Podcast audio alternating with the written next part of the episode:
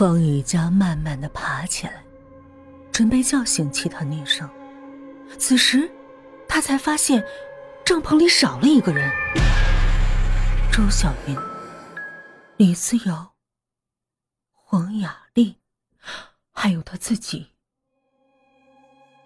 程思思，程思思不见了。方雨佳惊起一身的冷汗，浑身凉飕飕的，赶紧叫醒了周小云他们。黄雅丽还是那样傻气，一直唠叨着：“红衣娃，红衣娃。”估计神经系统已经距离崩溃边缘不远了。李思瑶稍微好些，就是一张嘴不停的抱怨。此时，抱怨又有什么用呢？除了方雨佳，剩下的女生中，就周小云还清醒着。听到程思思失踪后，马上拿出应急灯要去寻她。李思瑶冷冷的说：“有什么好找的？肯定是被红衣娃娃害死了。”方雨佳懒得和他争辩，紧跟着周小云走出帐篷。好冷，帐篷外面风虽然不大。却特别的阴寒，让他起了一身的鸡皮疙瘩。周小云提着应急灯，四下乱射，大声叫道：“程思思，程思思，你在哪？”回应他的只有绵绵不绝的沉闷回声。走出帐篷五六十米。在一个转弯处，两人总算找到了程思思。程思思趴在地上，一动不动。她的身上缠满了一条条黄黄绿绿的毒蛇。方玉佳还从来没有一次性见过如此多的毒蛇。密密麻麻，起码有上百条，张牙舞爪，淹没了程思思身体的大部分。周小云失声尖叫：“程思思被毒蛇给咬死了！”显然，程思思已经死了，她的身体成了毒蛇的盛宴。怪不得洞穴里没有其他活物。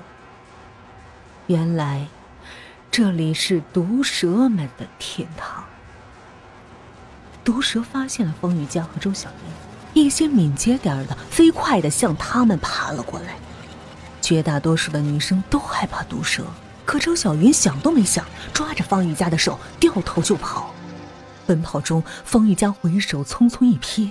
各个阴暗的角落里爬出来的越来越多的毒蛇，渐渐的完全覆盖了程思思的尸体。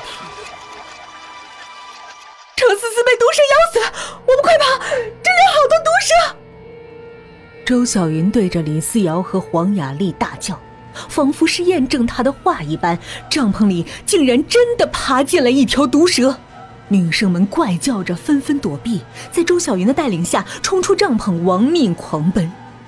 他们跑得那么快，以至于方雨佳只来得及带上一包干粮和一个水壶，其他的都没顾上。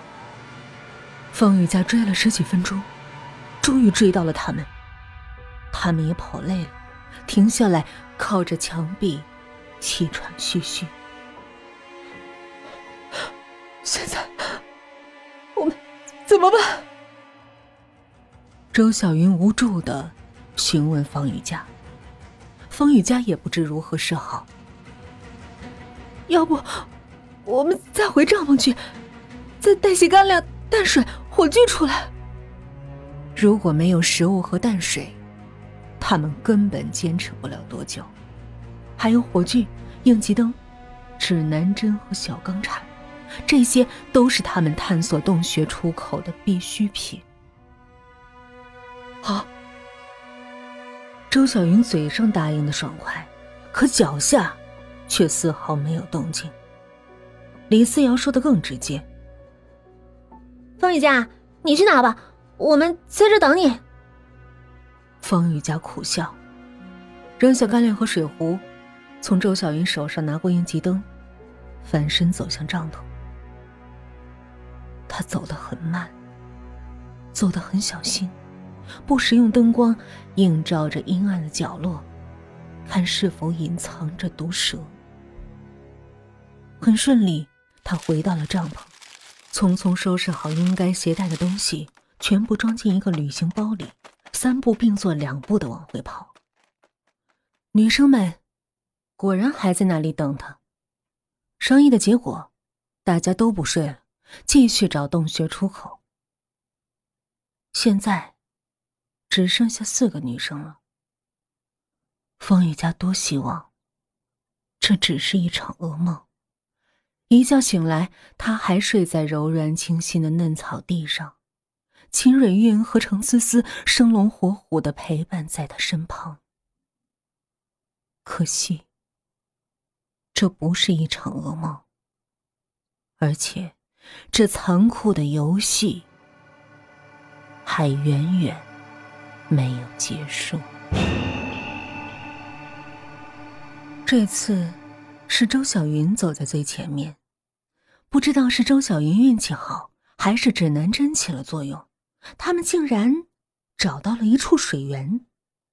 谁也想不到，洞穴里竟然有这么一处宽敞的地方。那是一座小潭，水面起码有百余平方米，碧波荡漾，光可见人。只是潭水里面长满了深黑色的水藻，将整座小潭映得黑漆漆的，深不见底。周小云眼睛发亮，有水源的地方肯定有出路。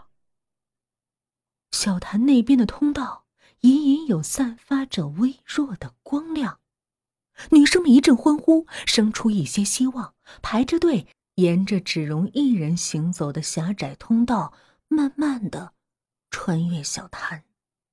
方雨佳眼尖，看到潭水中央有一个东西在随波逐流，沉沉浮浮。赫然是一个红衣娃娃，方玉家的声音都在颤抖。红衣娃娃，每一次红衣娃娃的出现，都带来恐怖的死亡。第一次是秦蕊韵被吊死。第二次是程思思被毒蛇吞噬，而现在，他竟然在潭水中发现了红衣娃娃的身影。方雨佳的惊叫声还没有结束，另一个更大的惊叫声掩盖了他的声音，那是李思瑶的声音。在方雨佳惊叫的同时，潭底悄无声息地伸出了一只被水浸得发白的手，一把就抓住了李思瑶的脚跟，将她拉进了冰冷的潭水中。李思瑶的叫声很快就被冰冷的潭水所淹没，她甚至根本就没有挣扎，就沉了下去。方雨佳看得目瞪口呆。等他回过神来，再跳下去救李思瑶，却连他的人影都没找到。这件事发生的太快了，也太诡异了。水面上怎么会有一个红衣娃娃？那只手究竟是什么东西的手？还有李思瑶怎么会那么快就沉下水？就算不懂水性。他也应该依靠潭水的浮力挣扎一下，怎么可能像一块石头般不声不响的沉下去？潭水不大，水却很深，尤其是那些深黑色的藻类，遮住了方雨佳的视线。方雨佳潜水找了一会儿，一只脚就开始抽筋儿了，水太冷了。不知道是不是藻类太多的缘故，风雨家总觉得潭水太重，在这里潜水极不舒服。那感觉就像是有一块沉重的金属压在心脏上一样。再游下去，不但找不到李思瑶，方雨佳自己也有生命危险。